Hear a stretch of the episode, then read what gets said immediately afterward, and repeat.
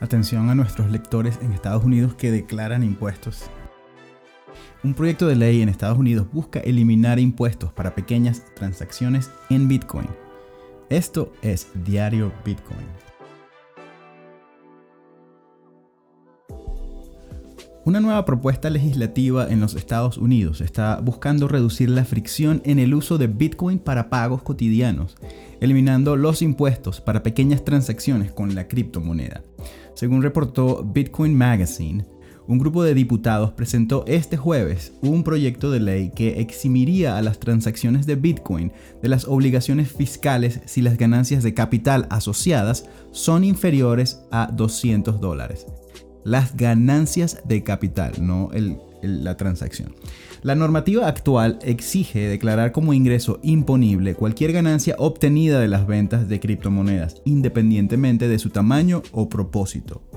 El, proyecto de ley bipartidista, eh, es decir, que viene de, los republicanos y de los demócratas, titulado Ley de Equidad Fiscal de las Monedas Virtuales, fue redactado por el representante republicano David Schweikert, con la colaboración de Susan Delben, representante del Partido Republicano.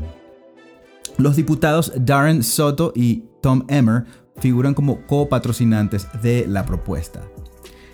Dicen lo siguiente, las regulaciones anticuadas sobre la moneda virtual no tienen en cuenta su potencial de uso en nuestra vida cotidiana, sino que la tratan más como una acción o un ETF, un fondo cotizado en la bolsa, dijo Del Ben en una entrevista con el citado medio. Y agregó, sin embargo, la moneda virtual ha evolucionado rápidamente en los últimos años con más oportunidades para usarla en nuestra vida cotidiana.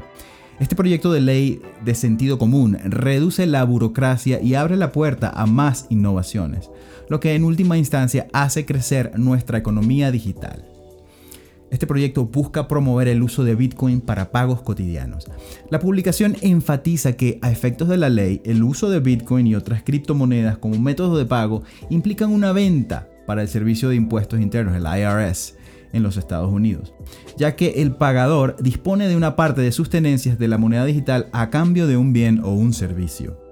Si los fondos que se gastaron se hubieran adquirido a un precio en dólares estadounidenses más bajo, la diferencia se, caracterizaría como ganancias de capital, de las cuales se requeriría declaración de impuestos, dice Bitcoin Magazine. Yo diría aquí también que pueden también ser consideradas como una, ganancia de venta, un, un income tax, si el Bitcoin que gastaste lo has aguantado por menos de un año. Solo cuando tienes un, activo por más de un año y lo vendes a ganancia es considerado ganancia capital, lo cual paga menos impuestos. Como tal, el proyecto de ley busca enmendar el Código de Rentas Internas de 1986 para eliminar dichos requisitos cuando la ganancia de capital obtenida no exceda los 200 dólares. En este aspecto, la normativa apunta específicamente a transacciones más pequeñas en un intento por incentivar o al menos brindar mayores facilidades al uso de Bitcoin como mecanismo de pago. Esta legislación es un importante paso adelante y sienta las bases para el crecimiento de la economía digital, destacó al respecto Schweikert en un comunicado citado en el, en el reportaje.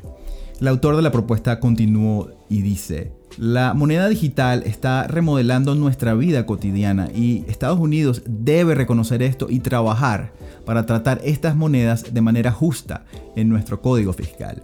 Según los registros públicos del Congreso de los Estados Unidos, dicha propuesta de enmienda legislativa fue introducida inicialmente en enero de 2020, hace dos años. En este momento, el proyecto fue referido al Comité de Medios y Arbitrios de la Cámara de Representantes. Hasta el momento de esta edición, ninguno de los legisladores han compartido ni, han comentado recientemente sobre la propuesta en sus canales de redes sociales.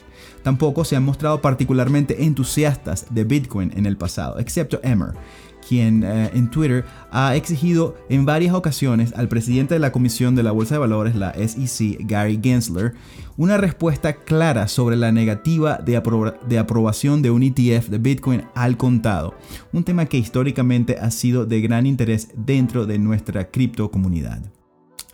Esto es Diario Bitcoin.